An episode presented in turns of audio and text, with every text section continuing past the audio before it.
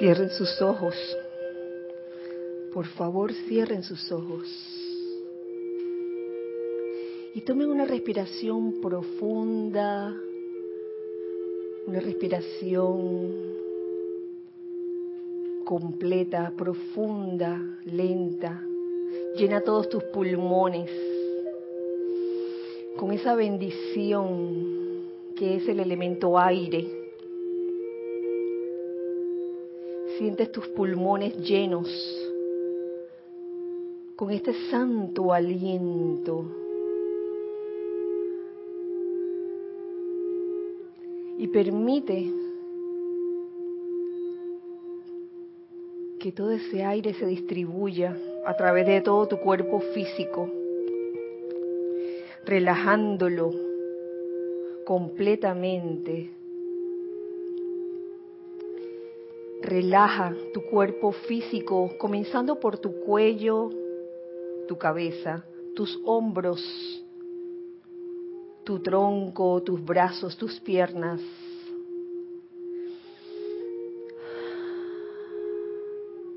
Aflójate. Permite que sea la presencia yo soy la que piense, la que sienta, la que hable, la que se exprese a través del movimiento corporal. Porque en este momento yo soy aquí y ahora presente, ese yo soy. Siente la plenitud de lo que es esa presencia yo soy. Siéntete pleno, siéntete seguro, feliz. Siente que todo el amor que puedes manifestar está allí dentro de ti. Que toda la opulencia que puedes manifestar está allí en tu corazón. Hazte consciente de lo que tú realmente eres. Ese yo soy. Yo soy lo que yo soy.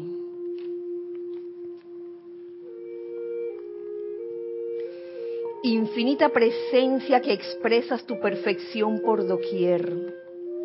En este momento te damos la bienvenida y alabamos tu manifestación perfecta en nuestras vidas, hogares y mundos que tu luz radiante consuma por siempre todo aquello que sea de naturaleza opuesta. Que tu sabiduría siempre dirija. Que tu amor siempre envuelva. Que tu luz siempre ilumine tu sendero perfecto y que nos sostengas firmemente en tu glorioso esplendor, ahora y por siempre. Gracias, gracias, amada presencia que yo soy. Tomen una respiración profunda y al exhalar abran sus ojos. Muy buenas tardes, feliz día, feliz sábado tengan todos ustedes. La presencia yo soy en nuestros corazones saluda a la presencia yo soy en los corazones de todos los que en este momento están sintonizando y escuchando esta clase. Bienvenidos a este espacio que se llama La vida práctica del yo soy. Este espacio es eh, regularmente dirigido por nuestra querida Nere, Nereida, Nereida Rey. Ella y su complemento, no se encuentran en estos momentos, están de viaje. Eh, ya regresarán la otra semana y pues gustosamente y felizmente Carlos Llorente y aquí su servidora, Kira Shan, hemos, hemos accedido, hemos eh, escogido tomar este espacio el día de hoy para tener un momento con ustedes. Gracias, eh, ibas a decir hijos del uno. Gracias por estar aquí presentes. Eh, gracias Elmi, gracias Candy, gracias Cristian por estar aquí en cabina chat y, y, cámara al mismo tiempo. La semana pasada estaba Carlos acompañándome también en la cabina, pero el día de hoy Cristian se ofreció y apareció y a pesar que, de que yo le dije, ay, tranquilo, Cristian, no es necesario, Cristian apareció de todos modos. y sí, yo voy, exactamente. Así que gracias, Cristian, por tu servicio amoroso de hoy, sábado, sábado, ¿qué día es? 11, ay, 11 de noviembre. Oye, hoy es 11 del 11, Carlos. Uno, sí, sí, aquí están todos los uno, todos los hijos del uno están aquí. Rever dice. todos los uno. Hoy es el día del uno. Uno, uno del uno, uno. Así que, eh, primeramente, y, esta mañana, eh, yo sé que, que Cristian lo hizo, pero quiero volverlo a repetir. Si Elizabeth está por ahí, Elizabeth Alcaíno está de cumpleaños hoy, así que muchas felicidades, un abrazo fuerte, Elizabeth, en este precioso día para ti. ¿Cómo? Ah, sí, le cantamos y todo. Uy, habían varios cumpleañeros hoy, varias, había una cumpleañera esta mañana también. ¿Fue esta mañana? Fue ayer, sí, sí, yo perdí la noción, pensaba que había sido hoy. Y bueno, la sucesión de cumpleaños sigue. Hoy vamos a continuar lo que dejamos inconcluso la semana pasada, que es este capítulo contenido dentro de este libro Puntos y Aspectos de Dios de Emmett Fox. El capítulo se llama Los 15 puntos y dice, estoy realmente en el sendero, dos puntos, y hay una serie de, son 15 puntos a considerar. Eh, aquí quiero hacer como una reflexión acerca de estos 15 puntos, ya que si lo leemos nos daremos cuenta con el eh, discernimiento correspondiente que todo corresponde a su etapa, a su época.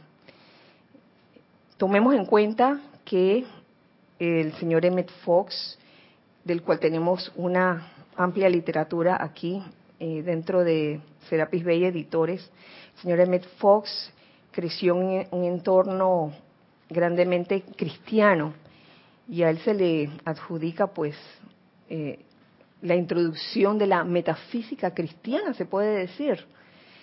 Y claro, las personas que tenían acceso a lo que él enseñaba eran pues cristianos. Así que él, se puede decir que la enseñanza de él va dirigido mayormente a las personas que son cristianas, pero no por eso, eh, no significa que esto no sirva para personas o almas que tienen que están en otra religión o en un movimiento o que, o que en verdad no profesan la religión cristiana. Esto es para todos realmente.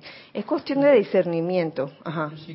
Precisamente lo que yo veo ahí en el Foss es que él aprovechó ese momentum en el que conociendo que toda la base de gente estaba en el conocimiento del cristianismo, dio esos puntos de vista nuevos para poder comprender las enseñanzas que están pues en lo que maneja la Biblia, los cristianos manejan, los católicos manejan la Biblia y poder dar ese, esa visión metafísica, esa comprensión de estas enseñanzas a un nivel que podríamos decirla que es prácticamente como muchas de las cosas de los maestros ascendidos nos están trayendo a colación. Y eso es un punto bien importante que él supo, digamos que, dar ese primer paso a todas aquellas personas que estaban muy anclados y que era difícil romper, porque si hablas de los maestros ascendidos de golpe a unas personas que lo único que conocen es a Jesús como el Hijo de Dios y como el único maestro, pues como que era un choqueo muy fuerte. Y el Mefos, con mucho tacto y mucha sutileza, sabe dar ese calor de estas enseñanzas de la Biblia, poniéndolas al nivel del momento, aquel en que vivía. Así es, Carlos, y hace que la enseñanza sea accesible Y yo estoy como casi segura de que, de que el señor Emmett Fox tenía conocimiento de los maestros ascendidos. Sin duda. Uf, la cuestión es que no lo, no lo expresaba tan abiertamente por las razones que, que acaba de decir Carlos. Eh, también, ¿es todo bien por allá, Cristian? Sí. Sí, este. Esto, cuando uno lo lee, pareciera que fuera nada más para personas de religión cristiana, pero no es así. Es como, es como la Biblia también.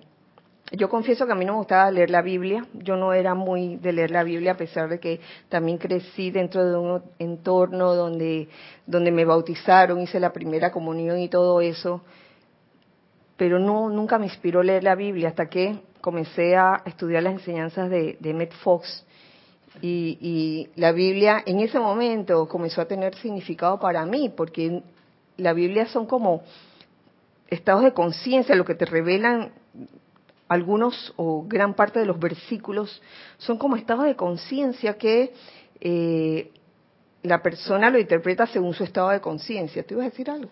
Bueno, que lo mismo que tú no la leíste, yo la leí como cuatro veces, pero muy entretenido, porque la Biblia era un libro que, pues, como tú dices, dependiendo del estado de conciencia, tú vas a captar cosas y las vas a poder discernir, porque eso es lo importante al leer un libro, cualquier libro de todas formas, pero en especial ese que tiene una carga religiosa, una carga de, de símbolos, una carga de eh, cosas que dicen que ocurrieron, pero por ejemplo había un, un, un libro de la Biblia que me encantaba, que era el Cantar de los Cantares. Si habéis leído, es muy romántico.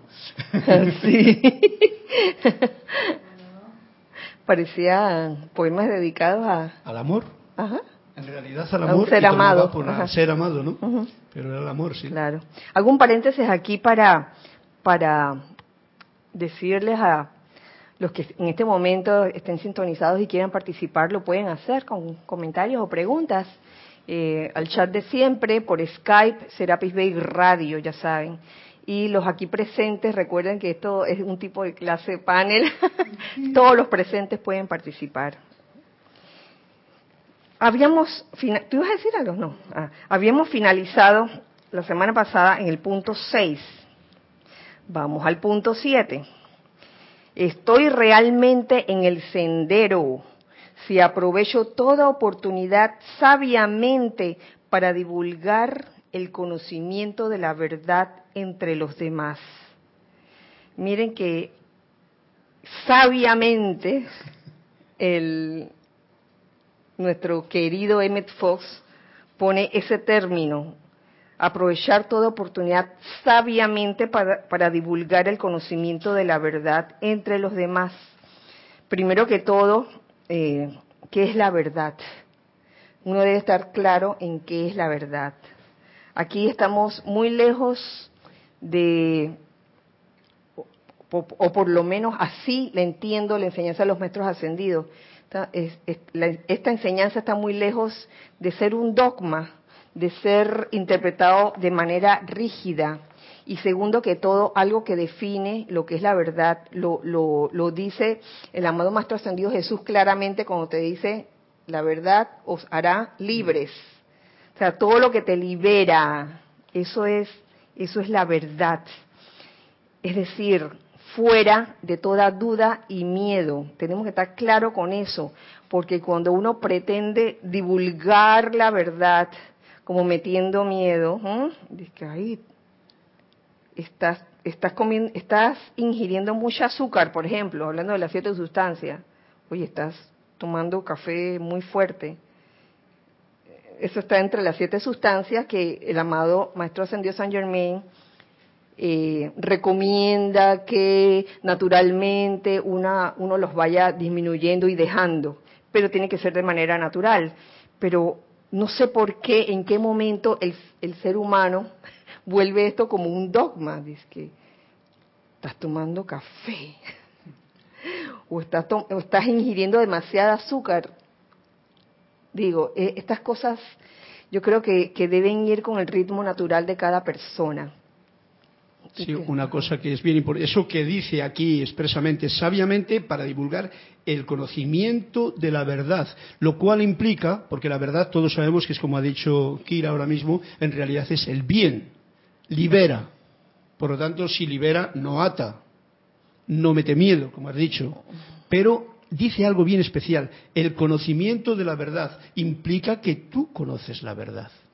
Porque si tú no conoces la verdad, pues no eres libre, porque Jesús bien claro lo decía, conoceréis la verdad y la verdad os será libres. Entonces, si uno conoce la verdad, entonces sabiamente puede expandirla y expandir o irradiar o comunicar o aprovechar la oportunidad que tenga para comunicar esa verdad, sencillamente es bien fácil es manifestar el bien, la alegría, el gozo, el júbilo, porque todo eso son características propias de esta verdad que no es propiedad de nadie. Nadie puede decir mi verdad, porque cuando dicen eso, ¿qué están diciendo? Que si mi verdad es la buena, la tuya no es la buena.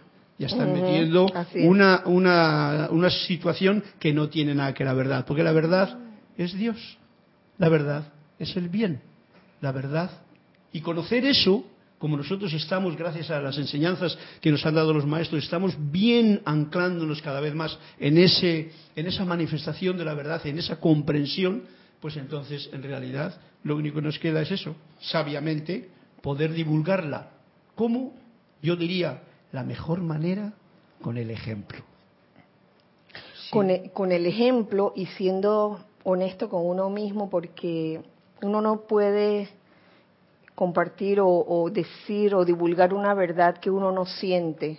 Sí, yo me, refiero con el ejemplo, con el ejemplo de que tú estás en la verdad, tú estás en el bien y manifiestas bien, eres honesto, por supuesto, y eres eh, eh, amoroso y eres alegre y eres eh, estás con, con entusiasmo, con todas esas cosas que son las características porque si no, pues en realidad, como bien dice Kira, no estamos manifestando la verdad, sino cualquier otra cosa.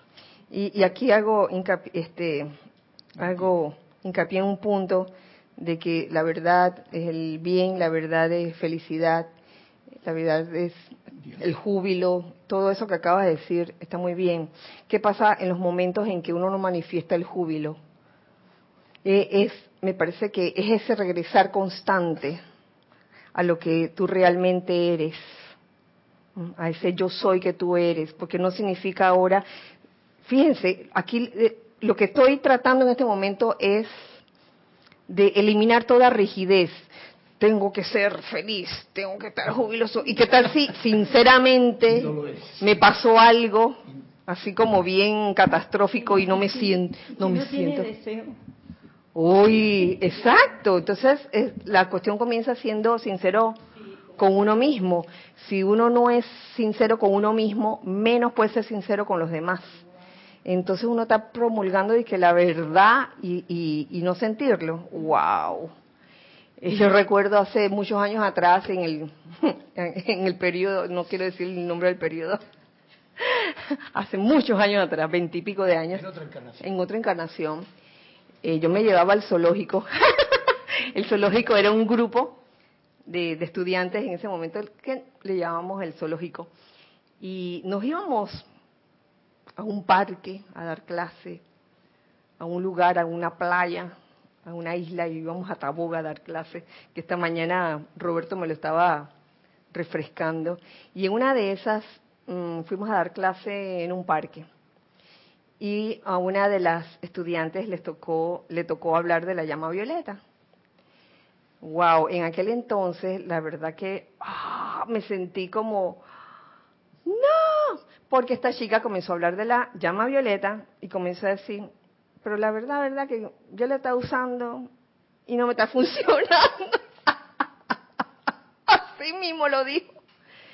Sí, porque yo siento como que las cosas se me han empeorado funcionando. Pues, sí, precisamente estaba funcionando. Ella estaba sintiendo que, que eso era la verdad de ella en ese momento, pero sí. estaba funcionando. Porque si estaba empeorando porque ella estaba mirando, que la cosa estaba, había una acción ahí. Entonces, digo, cuando mm, pasa algo así, es mejor que no hables de algo en lo que no crees. Si no creías en ese momento, entonces no, no cabía hablar. Lo bueno fue que en ese momento no había nadie en el parque, estábamos nada más los estudiantes y yo, estábamos allí eh, dando clase para el que pasara por allí, repartiendo tarjetitas, qué sé yo. Eh, yo siento que la verdad va ligado mucho con la pureza. Porque si uno no, no está puro, no hay pureza en tu sentimiento y en tu pensamiento, lo que va a manar, no, eso no es la verdad.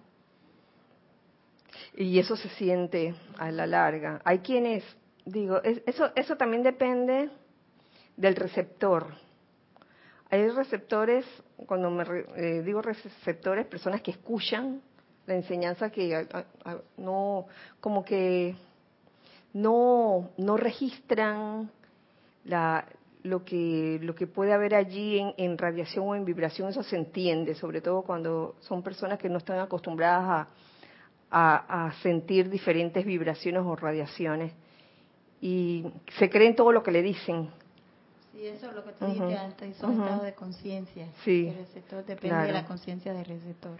Pero tarde o temprano si si esa persona está divulgando entre comillas, la verdad y no lo sienten verdad, eso, eso lo van a percibir las personas que lo escuchan. Por eso es tan importante en que menos palabras y más radiación, ¿no? Exactamente. Porque la verdad no se trata, no puedes en principio colocarla en palabras, porque la verdad es la libertad pura de Dios. No se puede colocar, o sea, cualquier intento de hacerlo con palabras, uno generalmente va a, a patinar pero la radiación sí, sí la tienes. Y si, como tú dices, hay momentos en que no la tienes, pues bueno, en ese momento, pues estás irradiando lo que tienes, sencillamente, igual tienes un problema, pues eso es lo que estarás eh, manifestando, ¿no? Trata de que sea lo más pronto posible que venga la solución para que lo que irradies ese problema te des cuenta de que no es más que que te has metido en un callejón que te tendrás que poner en orden cuanto antes para que ese problema sea una oportunidad para dar un paso hacia adelante.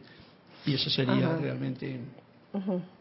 te doy las gracias porque no lo había visto así, tan de frente el ejemplo, que la verdad, el ejemplo que no pone. Si yo soy esa verdad, yo tengo que ser el ejemplo de esa verdad. Y mira que es básico, porque si yo no pongo ese ejemplo, yo no tengo verdad. Si, si hablo o divulgo eh, la importancia de sostener la armonía en mis sentimientos, y fuera de la clase, digamos, por ahí, ando por este malhumorado, irritado, ¿de qué sirve eso, verdad?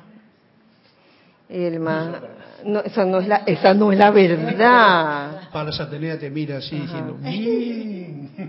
Sin embargo, yo sé que no somos seres ascendidos todavía y todavía a pesar de que de que hablamos de de aquietarnos y de sostener la armonía en los sentimientos, se pueden escapar estos estados de ánimo inferiores, de baja vibración, como son la irritabilidad. La cuestión es mm, no dar esa imagen de que tú ya lo lograste, eso. Eso, ay, eso es súper peligroso. colmo de la hipocresía, ¿no? Sí. Esa imagen de que, ah, que ya yo, yo, yo lo logré y soy súper armoniosa las 24. Eso no es cierto, eso no es cierto. Yo tengo, sí, los que estamos aquí, bueno, yo hablo por mí, todavía tengo momentos de, oye, que el cobre se sale a veces de vez en cuando. Lo importante es darse cuenta y tratar nuevamente, tratar estas cosas yo sé que lo más probable es que muchos de ustedes ya las sepan y ustedes también, los que están aquí en carne y hueso, ya las saben. Pero ¿por qué se repiten una y otra vez? Porque somos olvidadizos, se ah. nos olvida. Gracias, Candy. Fíjate que un, un amigo muy querido del alma me recordaba eso de que, oye, de, de veras que al ser humano hay que repetirle las cosas muchas veces porque se le olvida la, una, una directriz.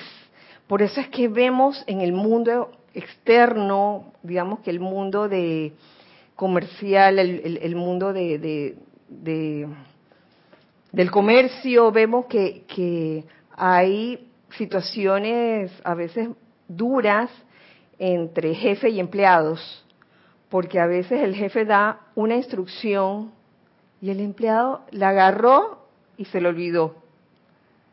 Y entonces las cosas no salen bien, las cosas salen así como mediocremente y es por eso. Y tal vez al jefe, el jefe tal vez debería considerar el repetir una misma instrucción o directriz varias veces. Esto es verídico, Cristian, te digo. Sí. Quiera que así mismo pasa con, con los hijos. Oh, es así, yo anoche me, me, desperté como a la una de la mañana y salgo a la sala y estaban Fabián y Adrián, que están en fin de semana largo, jugando PlayStation todavía.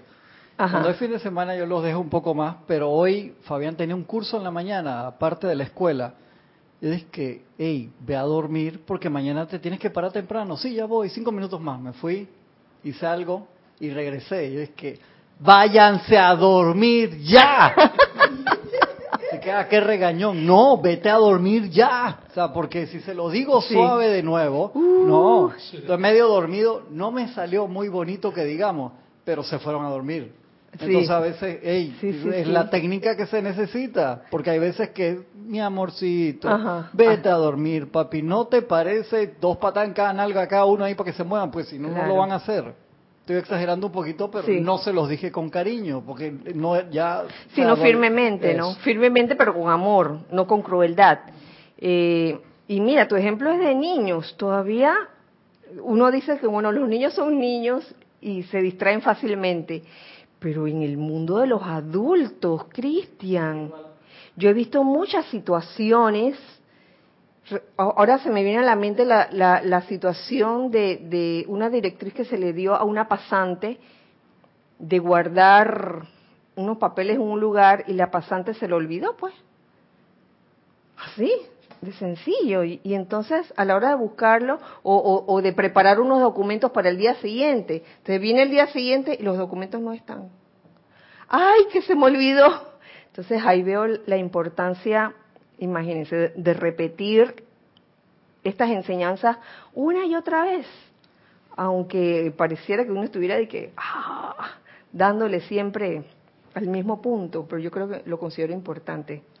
Eh, Sí, en, realidad los maestros es prácticamente lo que nos están haciendo, porque lo importante realmente es que estemos conectados con la presencia, que estemos conociendo esa parte divina que tenemos en cada uno de nosotros. Y es tan fácil olvidarla porque tenemos tantos programas de la parte humana entre los miedos y los medios conceptos y las medias eh, opiniones y los medios eh, aprendices, que entonces se nos olvida con tanta facilidad. Y los maestros nos lo repiten una y otra vez, no solamente el que hagamos nosotros una repetición, como ahora estamos haciendo la clase de el primer eh, de Ennett Foss, ¿no? Sino que los maestros ascendidos están siempre repitiendo para qué? Para que retornemos de nuevo a tener ese contacto con la presencia que en realidad es lo fundamental en personas mayores, en personas eso, porque los niños pues aún tienen que jugar con su con sus escaramuzas que se hacen para hacérsela a los padres y decir esto es lo que me gusta, ¿no?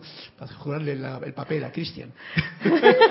Tenemos algo en, en chat. Sí, eh, un par de compañeros han reportado sintonía. Roberto Fernández desde Albrook, Panamá, dice Dios los bendice a todos. Juan Carlos Plazas desde Bogotá, Colombia, dice bendiciones para todos, reportando sintonía. Saludos a Kira y a Carlos y Elizabeth Aquino desde San Carlos, Uruguay, que dice muy bellas tardes, mis bellos y queridos hermanos. Saludos Kira, Carlos y a todos los hermanos en clase, que la presencia yo soy los ilumine y radie con su radiante y bella luz. Un fuerte abrazo para todos ustedes. Eh, Elizabeth, Elizabeth Aquino, me gustaría conocerte algún día. Ojalá visites Panamá. Aquí sí. Aquí no. Ay, ay, dice, ay, dice, dice, dice Cristian, Elizabeth, aquí sí, en vez de aquí no. sí, yo estoy seguro que, que todos los hijos del uno nos gustaría conocerte. A ti también, Juan Carlos, ya te lo dije la semana pasada. Ay, gracias, gracias por estar en, en la clase. Bueno, Roberto. Roberto, a Roberto ya lo conocemos, está por Albrook. bueno, gracias, gracias por escuchar la clase. Eh, bueno, seguimos. El punto número 8 dice, ¿Estoy realmente en el sendero? Sí. Disciplinadamente me refreno de toda crítica personal y si me abstengo totalmente de contar o escuchar chismes. ¿Alguien puede abrir la puerta? Ajá. Gracias. Si disciplinadamente me refreno de toda crítica personal y si me abstengo totalmente de contar o escuchar chismes. No. la de la de refrenarse de crítica personal o, la de no contar chismes. Todas las anteriores, ¿verdad?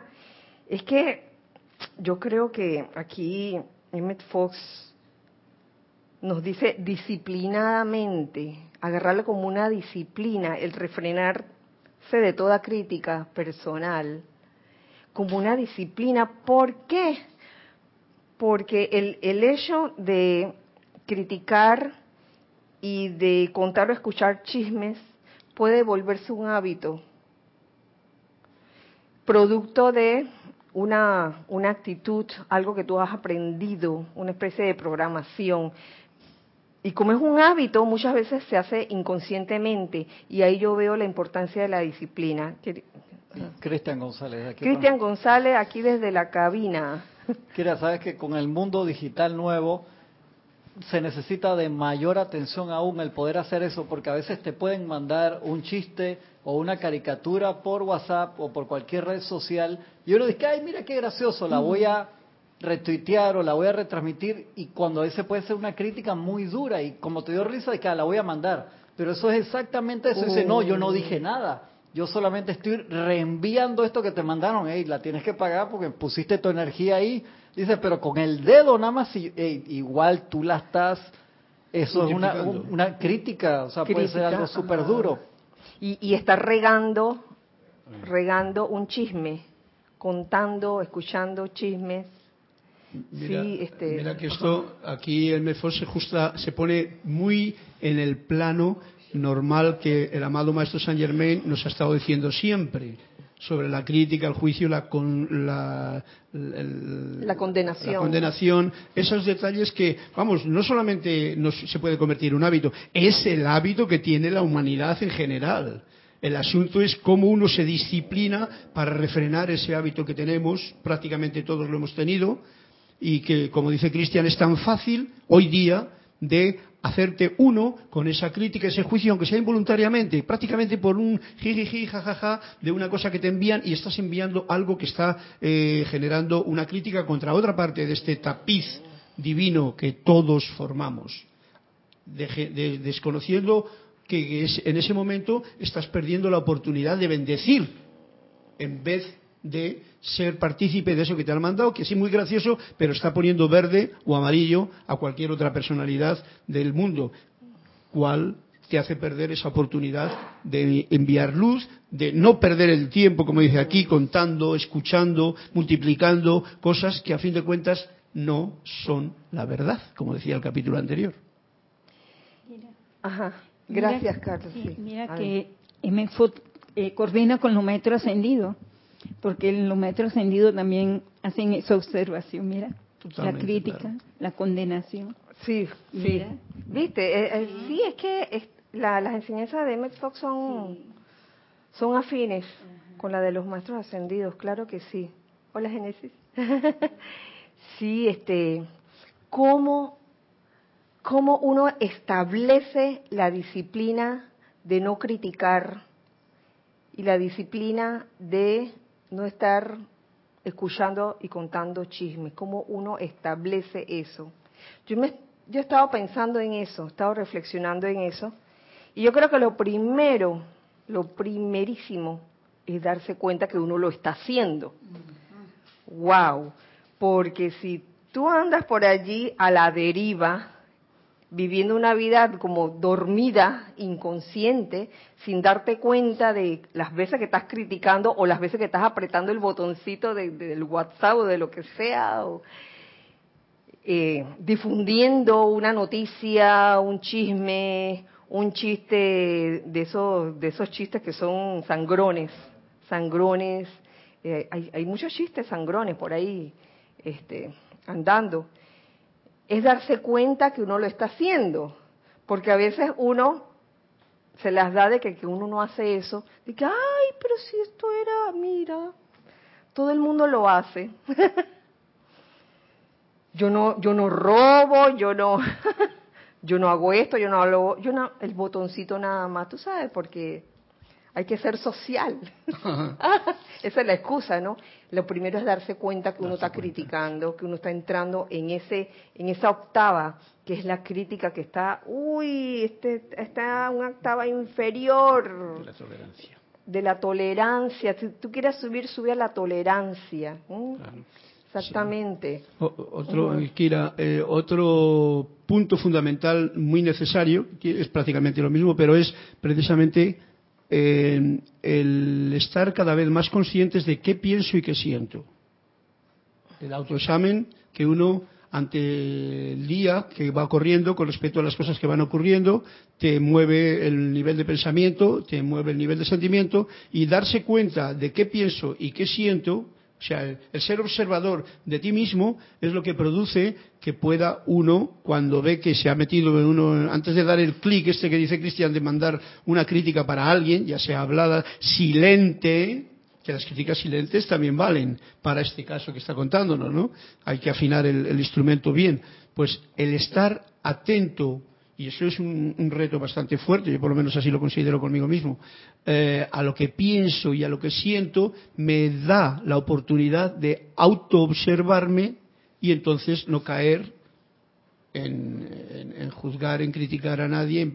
es una forma de, digamos que, de refrenar ese hábito que podemos tener, porque lo tiene prácticamente toda la humanidad y porque, como dices, es tan fácil el hacerlo el criticar, el juzgar, el pensar que el otro está mal y yo estoy bien, porque a fin de cuentas es lo que lo que ocurre, ¿no? El otro está, ¿eh? pero yo puedo decirlo porque yo estoy bien y eso es una una un punto de vista bastante equivocado. Y una vez que nos damos cuenta que estamos allí criticando, estamos permitiendo que el chisme entre en nuestras vidas y estamos reproduciendo los chismes, no solo escuchándolos, sino reproduciéndolos a otras personas, una vez que nos damos cuenta y que no nos gusta, por supuesto, porque te puede gustar, te puede gustar, de que, ay, pero ese chisme es tan rico, ay, por favor. Yo creo que, que para todo, toda persona que ya ha decidido y ha escogido, pues, el sendero espiritual versus el sendero meramente externo o material, ya yo creo que algo adentro le dice que es su verdadero ser, ya algo adentro le dice que hoy no, la verdad que no, no, me gusta cómo están eh, difundiendo esta, este chisme o esta noticia, cómo cómo se está dando a la crítica eso, no me gusta, primero. Me doy cuenta que lo estoy haciendo, segundo, no me gusta. Y lo siguiente sería, yo, yo fácilmente allí invocaría la ley del perdón y la llama violeta, que es tan importante. Ley del perdón, llama violeta, y estaría resuelta a cambiar esa programación, a cambiar ese hábito. ¿Cómo? Dándome cuenta cada vez que lo hago no es cuestión de sentirse culpable de que, ay, metí la pata, critiqué, critiqué. Ay, fui mensajera de un chisme. Admítelo, admítelo. Invoca la ley del perdón, la llama Violeta. No te sientas culpable, sino responsable. Y reemplaza, reemplaza ese espacio, ese espacio que hay sobre todo en tu cuerpo mental, porque eso, eso funciona en el cuerpo mental, todo lo que son la crítica, los chismes, y, lo energizas con el cuerpo emocional. Entonces, eh, hazte, toma esta decisión de que cada vez que, que te escuches a ti misma, te observes a ti mismo criticando o difundiendo un chisme, páralo, invoca la llama violeta y reemplázalo, reemplázalo por bendiciones. Oye, porque la, cuestión no puede quedar así como en el vacío. Dije, bueno, ya no voy a decir nada de lo que estoy escuchando, el chisme que me, que me llegó o, o la figurita que me llegó. En ese momento reemplaza eso, reemplaza. ¿Cómo era, ¿Cómo era, que decía Jorge? La naturaleza detesta el vacío. La naturaleza detesta el vacío y, y el, el, universo detesta el vacío y entonces tiene que ser llenado con algo. Y en vez de, de ser llenado con más crítica y con más chisme, lo llenamos entonces con bendiciones. Eh, eh, claro. porque esa es una de las situaciones. en la parte humana, si tú te quedas vacío de algo porque lo has reprimido de alguna forma, pero no lo llenas con el amor crístico, con el amor de este conocimiento que nos están dando las enseñanzas, con el amor de la presencia, empezando por, como tú bien dices, invocando este fuego violeta que sencillamente es la llama del amor liberadora. Invocando para que te llene para, a uno mismo, no allá, sino aquí, porque tú eres, o uno mismo es el que está eh, enviando esas, eh, esa visión de juicio, de crítica de un mundo que en realidad no conoces, porque no sabes exactamente lo que ha pasado, pero algo te ha dado. Entonces, fuego violeta, llenarlo de esta radiación de luz y de amor, la mejor forma. La mejor forma, y entonces, perdón, y sigues adelante porque hay mucho por delante por hacer.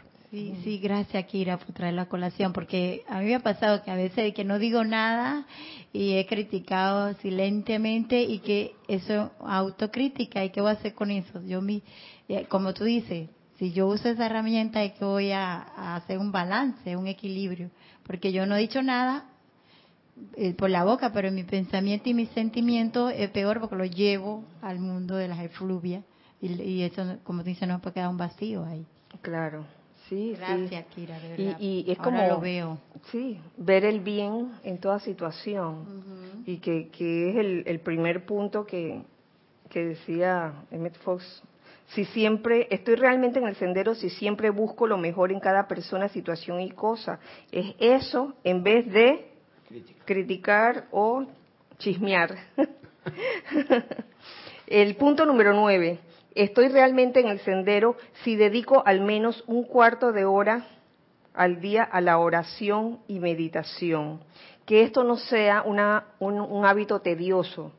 Esto e, es menester hacerlo gozosamente, porque he oído, he oído a veces experiencias de que, ay, que me cuesta, me cuesta meditar. me cuesta. Y oración y meditación. Oración se refiere, eh, si, si, lo pudiera, si, si lo llevo a la enseñanza de los maestros ascendidos, sería como una especie de aplicación diaria. Ajá, lo que tú haces diariamente, toda esa actividad de purificación. Oye, ese es un buen hábito.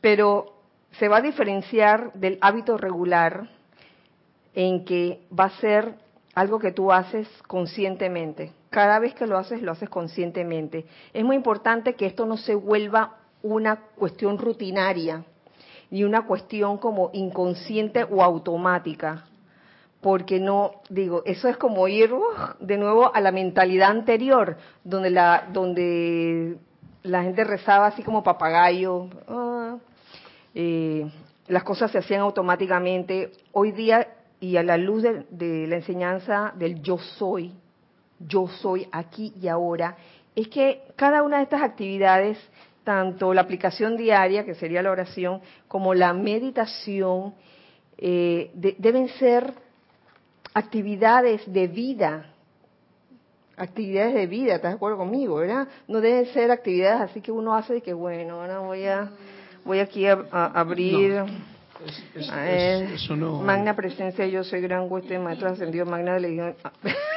En realidad, ya, viste el amado Jesús como, como él, siendo Jesús, dedicaba todos los días y se iba a alguna parte aparte para eso que es tan fundamental. Un estudiante de la luz que conoce que tiene esa parte divina, que es la presencia de soy, y que conoce que tenemos esta parte humana, que es la que se resbala, patina y critica y algunas veces hace otras tonterías, pues entonces, qué mejor cosa que hacerlo gozosamente, como tú dices, ese momento de conexión que sería. Puedes hacerlo a través de oración, meditación, canto, conexión con tu ser verdadero, con la parte que tú eres, con el yo soy, el que yo soy que dice Kira ahora mismo, ¿no? Esa es algo que yo no veo cómo se puede hacer y que, bueno, indica que estás en el sendero porque en realidad el sendero quiere decir que estás buscando a Dios en ti. Eso es, eh, en realidad el sendero no es caminar para allá ni para allá, es más bien caminar para adentro. Cuando tú caminas para adentro, estás poniendo la atención. ¿Y cómo lo haces? Bueno, pues aquí dice oración, que tenemos el concepto de oración. Oración quiere decir contemplación, quiere decir adoración, quiere decir eh, eh, sentir eh, tu verdadero ser, quiere decir silencio, quiere decir una melodía que te conecta. Todas esas expresiones veo yo, ¿verdad, Kira? sí, sí. Y también en este punto veo la importancia del aquietamiento del aquietamiento eh, para realmente poder eh, hacer la conexión. Una cosa es, eres tú antes de la meditación y otra cosa después de la meditación.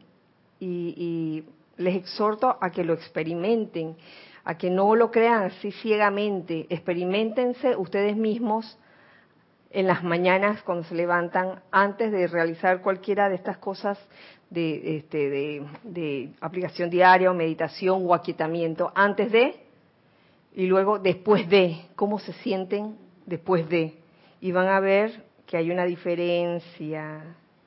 De alguna forma, ese aquietamiento que te produce la, que es parte de la meditación, es importante para eh, colocar los vehículos inferiores de uno en orden, porque a veces andan en un desorden, sobre todo cuando uno se acaba de levantar. Cuando uno se acaba de levantar, una parte de ti te dice que, ay, me tengo que levantar, que tengo que ir a trabajar. Y la otra parte te dice, ay, mejor me quedo en la cama. Y otra parte que te dice, ay, yo, ay, sí, sí, ay, qué tedioso. Y la otra parte es que, ay, tengo hambre, quiero ir, voy a, voy a comerme una buena tortilla. Sí, entonces están así como en desorden. Entonces, luego del aquietamiento, en que pones en orden tus vehículos inferiores, gracias Padre. Es más, es más eh, es, una cosa que realmente yo personalmente lo, utilizo siempre, porque la respiración rítmica, por ejemplo, que todos nosotros conocemos, es la herramienta más sencilla para aquietarte y entrar en un momento en que ese ruido que, como decía Kira ahora, al principio del día puedes tener, o en cualquier momento que lo puedas tener, pues el aquietamiento es la base fundamental con la cual estos vehículos van a poder estar más a disposición de sentir tu santo ser crístico, tu beat del corazón, tu, pulso del corazón y tu conexión en la cual, pues bueno, se desarrollará luego dependiendo de lo profundo que tú te dediques a estar esos 15 o 20 o 30 o lo que haga falta y te guste. Y siempre con eso, con el gozo, el entusiasmo y el júbilo de que eso es la herramienta más a mano que uno tiene para estar conectado con tu, para manifestar tu parte divina en todo. Así es. Eh, el punto 10 dice, estoy realmente en el sendero si leo al menos siete versos de la Biblia todos los días. ahí viene, ahí viene el asunto que... Sí, que, que se decía al, al principio.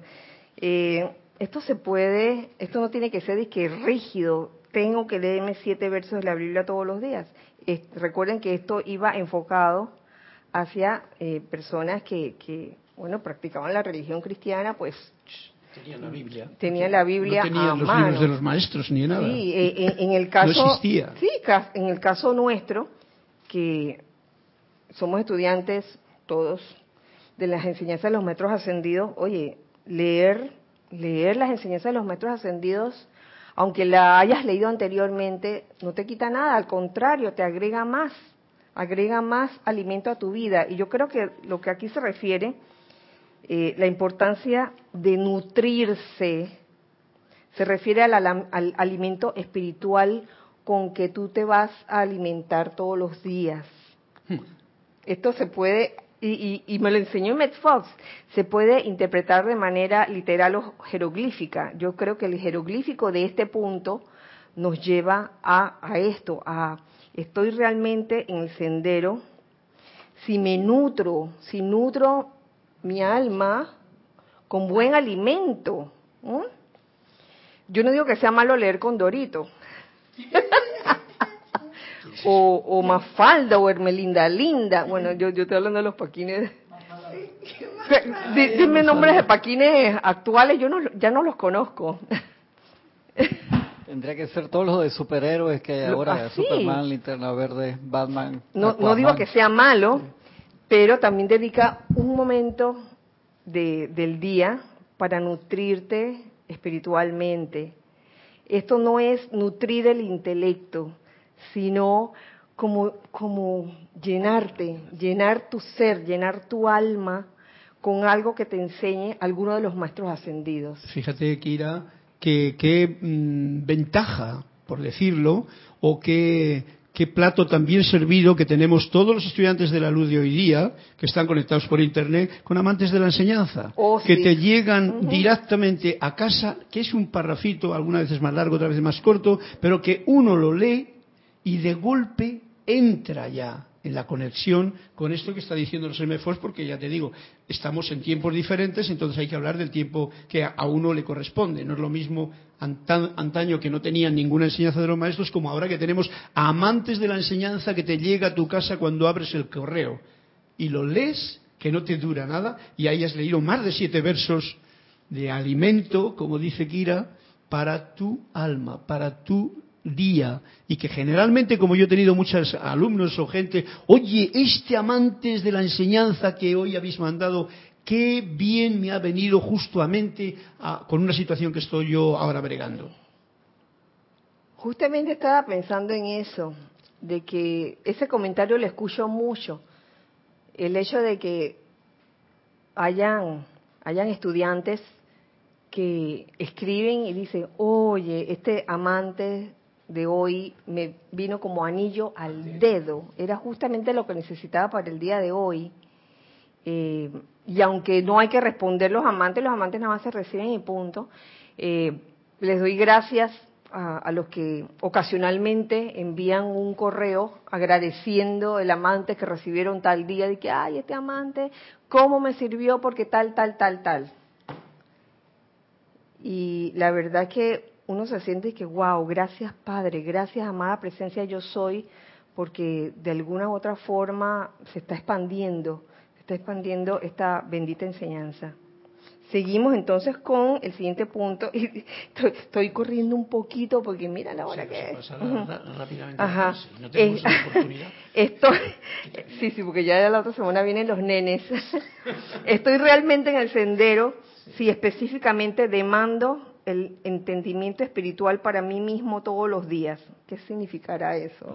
Oh. Eso lo veo claro porque si uno lee, pero no entiende, no comprende, pues entonces tienes que pedir esa iluminación para precisamente uno mismo, porque no voy a hacerte comprender algo a ti que yo no he entendido, no he comprendido y es más, no he experimentado o vivido, que es la forma en la que uno ya realmente, como decía hoy a mi hija, eh, que, estaba dando unas clases y uy, me, me, preocupaba porque quería decir palabras hasta que dije, tú no te preocupes, tú pintas, por lo tanto lo único que tienes que decir es cómo se pinta y te va a salir perfectamente. O sea, si tú practicas, pues entonces lo vas a poder decir, pero para eso tiene que demandar uno el entendimiento espiritual para uno mismo. Y esto no es egoísmo, esto es el principio uno tiene que alimentarse para poder, como nos decían en, los vuelos, ¿no? Primero ponte tú la, máscara de oxígeno si es que es necesaria, antes de ponérsela incluso a tu hijo, porque si no, ¿qué le vas a poner si tú te has desmayado? Y fíjate, que no se trata solo del entendimiento espiritual de lo que leas, y tú lo acabas de decir, el ejemplo de tu hija, Carlos, realmente es con la vida misma, con las cosas que nos ocurren. A veces nos ocurren cosas que no esperábamos. Y ahí es donde comienza, tú sabes, la fricción esa, ¿no? La resistencia. Digo, ay, pero ¿por qué tenía que pasarme esto? Que por qué no me dieron, no me aprobaron tal cosa. Eh, digo, en estos días me pasó eh, con, con Tito, el, el, uno de los, de los autos que lo llevé al revisado, yo toda confiada, Yo iba de que los primeros días del mes en que le corresponde, siempre hay menos gente, porque la gente siempre, por lo menos aquí en Panamá, saben que le toca su revisado y su placa tal mes, digamos octubre, y llegan al lugar del revisado de que el 28 de octubre. y yo en esta ocasión fui los primeros días, y que seguro ya, para que, para salir de eso y no tener eso pendiente después. Óigame, lo llevo al revisado y no lo pasa. O porque me decían que había una pieza que estaba dañada y que había que cambiar en las llantas. Un, ya se me olvidó cómo se llama. Se me olvidó. ¿Tú no te acuerdas, Elma? Aquella pieza. No, una pieza. Era la bota. La, bota, la bota, que decían que estaba dañada. Ajá, y me decían, está dañada y tiene que cambiarla y, y yo no sé si lo va a encontrar y yo no, no sabemos si lo, se lo podemos cambiar o no nosotros. Yo dije, no puede ser en este momento. Después comprendí cuál era el bien de la situación, que le tocaban a, unos, a un angelito por ahí ayudarme con ese tema y ese angelito descubrió que la pieza que ellos habían dicho que estaba dañada no estaba dañada. Mira lo que es, que si, que si fuera por uno que no conoce esa pieza, ay, está bien, vamos a pedir una pieza nueva y en verdad no la necesitaba. Y ese fue el bien de la situación de que no me aprobaran el revisado ese día. Sí, porque ¿Viste? Entonces, ese, ahí está el entendimiento espiritual. Gracias, Padre. Gracias, Padre, porque ese día no me lo aprobaron porque venía, venía la bendición de que se descubriera que la pieza en verdad no estaba dañada. Eh, y Roberto Fernández de aquí a Panamá dice, sin aquietamiento no te vistas que no vas, por mucho que tengas toda la enseñanza. Definitivamente, el aquietamiento es sumamente importante en nuestras vidas, en la, en la vida de, dentro del sendero espiritual. Si quiero estar realmente en el sendero espiritual, no es cuestión de cumplir una, serie de reglas y preceptos, eh, llenar requisitos, es más que eso, es una actitud, una actitud interna que sale, se deja ver en tu vida cómo, cómo, cómo se refleja en tu vida. Eh, en cuanto al aquietamiento, hemos visto eh, a lo largo de toda esta encarnación cómo, cómo se manifiesta el no aquietamiento interno, eso se refleja afuera. Sí, porque sin el aquietamiento es imposible uno auto-observarse. No, claro. es imposible. Sí, sí. Ajá, sí, gracias, gracias, Padre, que la enseñanza de nosotros tiene disciplina, pero es más relajada es bien importante eso porque la disciplina de MFO, que tienen que estar constantemente revisando la Biblia diariamente, en todo, cada rato, cada momento, y no pueden mirar hacia los lados. La, enseñanza a nosotros nos da la libertad de trabajar con esa armonía y estar consciente al trabajo que estamos haciendo con amor y no sentirnos así como la enseñanza cristiana. Bueno, todo tiene su momento. Yo creo que eso responde a diferentes estados de conciencia. En verdad no, no es malo ni, ni bueno, eso de leer o no la Biblia, eso responde a estados de conciencia de personas que, que tienen esa formación interna, ¿no? Y, y para ellos los llenan. Te lo digo porque conozco gente que sí lee la Biblia y, y, y los veo, uy, jubilosos, de verdad. Pero sabemos que, oye, Tú, no vas a poner, por ejemplo, a, un musulmán de que lee la Biblia. a un musulmán. A un musulmán lo pones a leer qué cosa? El Corán. El Corán. No, no le pones nada, porque cada cual lee lo que tiene. Exacto, según su estado de conciencia. Y, bueno, como hemos dicho antes, no se trata de él ha puesto la Biblia, porque eso, pero sabemos que es el alimento espiritual que te nutre y que te alimenta. Puede ser, la, puede ser la enseñanza de los maestros ascendidos, que la tenemos ahora para toda la humanidad que quiera, o puede ser, incluso si tienes discernimiento, hasta un libro de jardinería, que es el libro de la vida, o puede ser leer lo que te dice una planta en el jardín que implica una comprensión de lo que la naturaleza te está diciendo en ese momento y que alimenta más tu situación que incluso el hecho de que te leas eh, no sé cuántos versículos de alguna parte. La, cultura de los incas, que ello era toda intuición y no tenía ah. libros. cualquier cosa que te alimente, que te llene realmente. Que te, alimente esa parte porque, como bien dice aquí, un entendimiento espiritual. Lo que uno quiere es un entendimiento espiritual.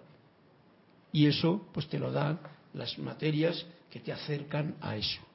Yo, daba el ejemplo hace un rato de, las, de los comic books, pero incluso, no sé si existen las, las comiquitas de Doctor Strange o no. Bueno, imagínate, y son así como en la película, porque la verdad que yo no las he leído. Hasta una comiquita de Doctor Strange te puedes dar alguna enseñanza. Ajo, dice Cristian que son buenas. La primera vez que yo leí el término, la palabra metafísica, yo tenía como nueve o diez años, estaba enfermo en la casa y fue en un cómic de Doctor Strange. Decía, no sé qué, metafísica. Y dije, ¿esta palabra qué significará? Oh, wow. Viste que gracias al, al, al Paquín, al, a las cómicas de Doctor Strange, entraste, se puede decir. Eh, número 12. Seguimos porque mira, el tiempo, aunque el tiempo no existe ni el espacio. Estoy realmente en el sendero si me entreno a mí mismo a dar a Dios el primer pensamiento al despertar. Dar a Dios el primer pensamiento al despertar. Esta es una cuestión también de, de cuáles son tus prioridades. Y me pongo a pensar, si Dios no es lo primero en tu vida, ¿cómo esperas que tú ser también el primero en la vida de Dios? O sea, todo, va como por una ley natural. Eh, eso es como, como un vínculo que tú haces con la presencia yo soy, con Dios se puede decir. yo, lo veo como, y en realidad es, es bien fácil, porque sencillamente lo mismo que damos las gracias por los alimentos, por la comida, tú das las gracias a Dios o al Padre o a la presencia yo soy o a la energía de vida o como quiera llamarlo uno, das las gracias por este nuevo día. Y si ese es el primer pensamiento, eso es el entrenamiento que nos está viviendo aquí. Tener un entrenamiento para dar a Dios el primer pensamiento. Gracias Padre por este nuevo día. Gracias Padre por este nuevo día. Y ya está. Si ya luego quieres hacer una afirmación pues encaro tu eterno amanecer y sol de mediodía, y en fin, todo eso, pues ya más todavía. Pero el primer pensamiento, no es fácil, no es fácil, porque a veces uno, como decía antes Kira, se, levanta como renqueando o diciendo, ay, ¿quién es está aquí? O, no tengo ganas de levantar. Y, entonces estás dando ya otro pensamiento. Si dices, no tengo ganas de levantarme, ese ya no es el primero. es el primero que has puesto tú. No y vaya, entonces, gracias Padre por este nuevo día, gracias Padre por este descanso que he tenido y adelante. Así es. Y uno agradecer al Padre ya está poniendo a Dios por delante en todo, porque Dios es un abarcante. Ah. Donde tú estás, ahí está Dios. Y, mira que esto es en realidad el poner esa parte tuya divina en el día, no la parte humana que es la que anda por ahí yéndose por los platos sucios, por lo que hay que hacer o por lo no me gusta. Es la parte divina, gracias. Esencia yo soy, que yo soy. Se, puede decir entonces que tu, primer pensamiento del día es lo que te va a definir el resto del día. Ah, es, la nota afinada del instrumento. Así es. Seguimos. Estoy realmente en el sendero si pronuncio la palabra para todo el mundo todos los días, digamos al mediodía no entiendo eso del mediodía, sinceramente. Yo, tampoco lo entiendo. pero si pronuncio la palabra para todo el mundo todos los días, esto yo lo veo en el caso específico de aquí a nivel de grupo. Como grupo, aquí se pronuncia la palabra todos los días. Gracias, Padre se, también se, decreta todos los días, aquí tenemos ceremoniales todos los días. No significa que todo el mundo lo tiene que hacer, cada quien tiene un comienzo diferente. Nosotros como grupo no comenzamos a hacerlo todos los días, lo hacíamos que dos veces, los sábados y domingo creo, los ceremoniales, incluso las clases, no había, no había clase todos los días. Hoy, gracias Gracias, amada presencia, que sí hay clase todos los días. Y se puede decir que se pronuncia la palabra para todo el mundo todos los días.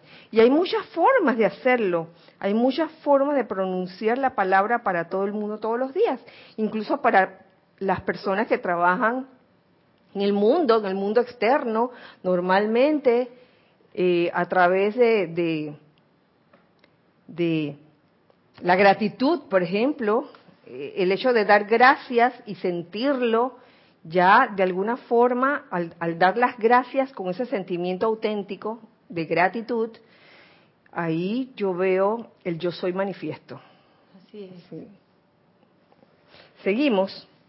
Eh, estoy realmente en el sendero si practico la regla dorada de Jesús en lugar de meramente admirarle. De que, ay, qué bueno, qué bueno el, el amado Jesús. Él dijo, como queréis que hagan los hombres con vosotros, así también haced vosotros con ellos.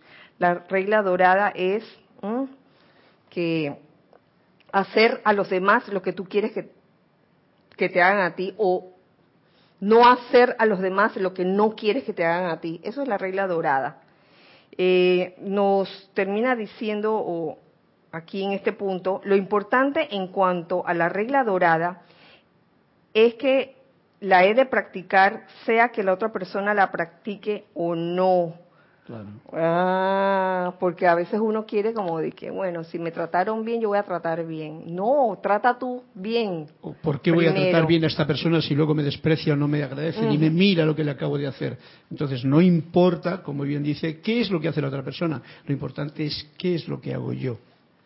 Como, como dice bien la regla, como queréis que hagan los hombres con vosotros, así también hacen vosotros. O sea, yo quiero que se porte bien la gente conmigo. Entonces, el punto principal es yo me debo de dar a la gente, ¿no? O sea, dar esa radiación, esa vibración, ese punto de comportamiento y hace toda la diferencia y hace que esta regla sea una regla que no falla. Así, es. Porque das y el que da, pues recibe lo mismo que da. En la vida no, nos podemos encontrar con los llamados chascos, que son esas situaciones donde aparentemente alguien hizo algo que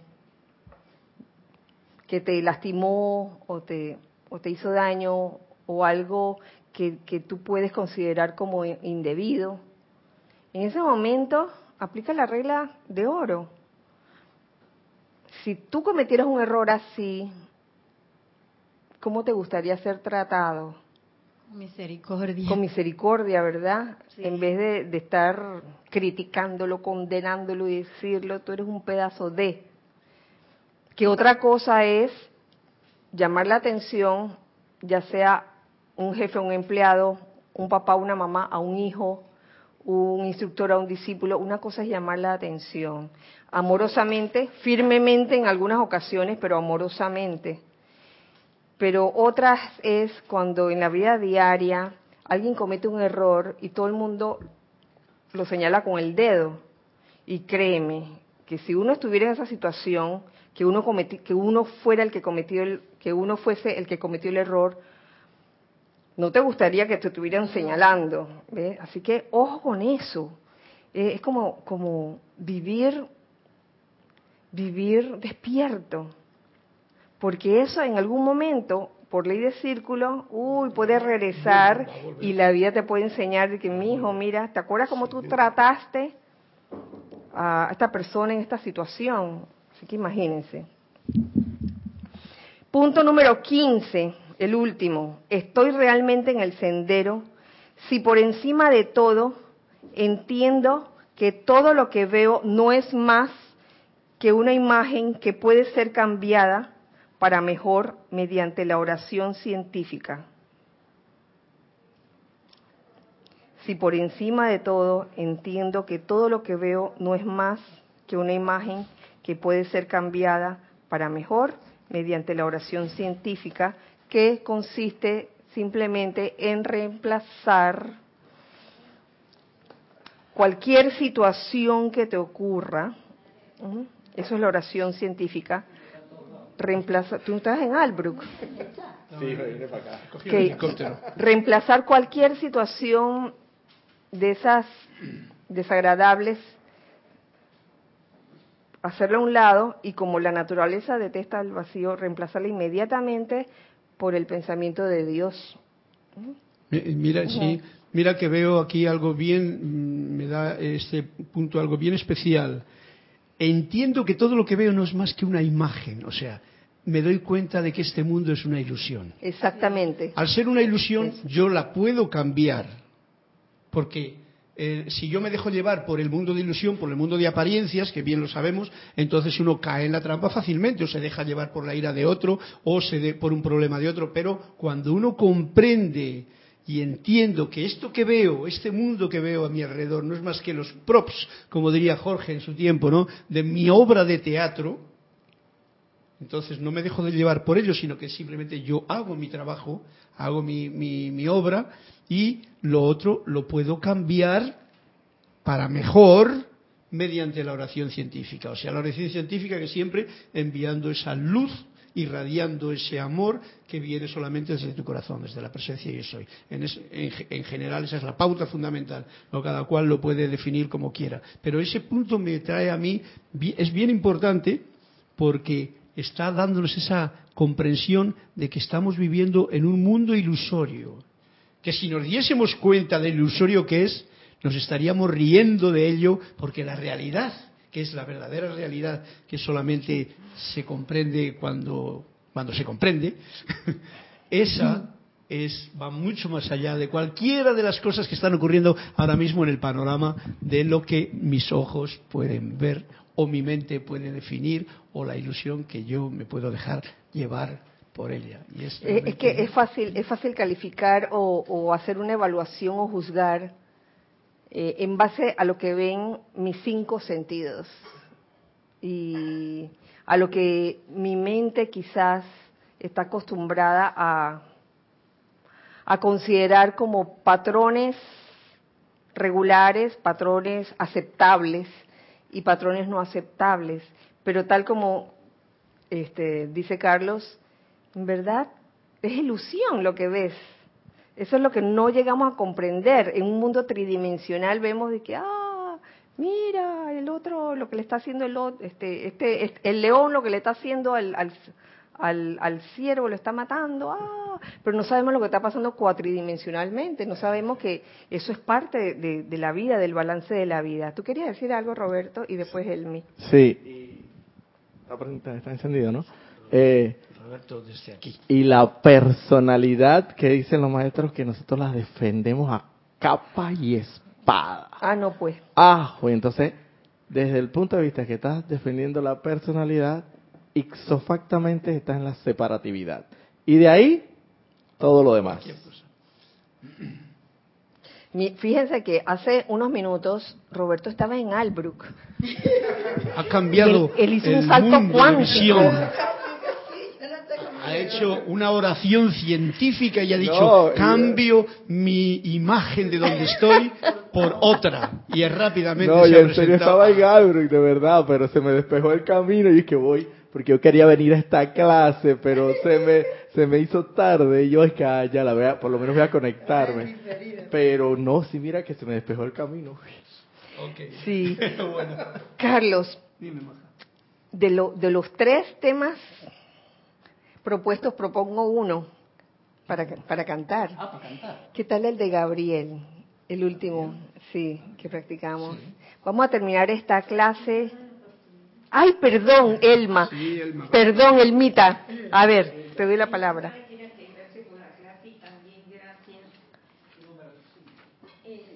Siete. Gracias, y me ha fortalecido más todavía porque siempre me, eh, me mantengo Pásale, pásale el cinco. Ajá.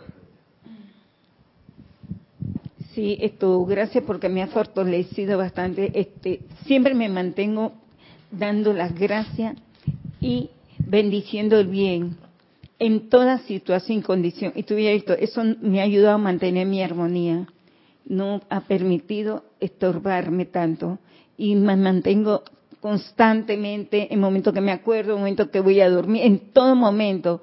Y eso cómo me fortalece, Kira. Por eso que me ha gustado lo que me está aplicando. En el, dando las gracias y bendiciendo el momento a todo sitio, condición que está a mi alrededor. Gracias, y gracias, Elmi, por, por haber estado aquí eh, en, esta clase, a todos ustedes. Eh, Roberto que vino desde Albrook. Candy, gracias, gracias, Cristian. Vamos a terminar esta clase con un canto llamado Canto al Arcángel Gabriel. ¿Esa es la cuatro qué?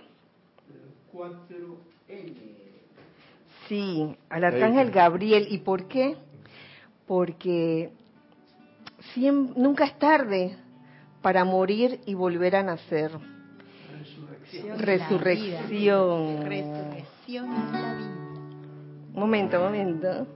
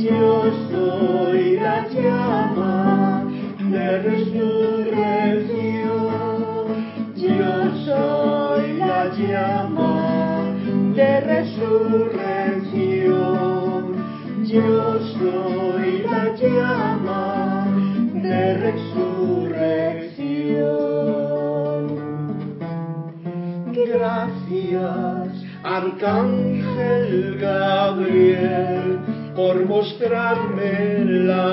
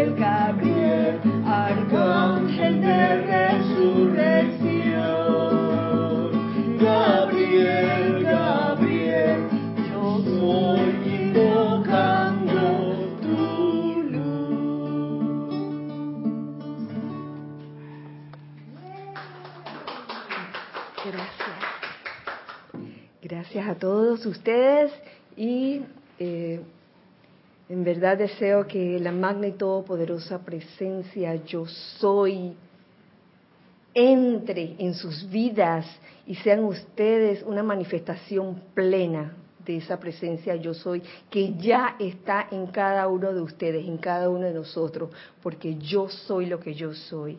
Gracias. Mil bendiciones.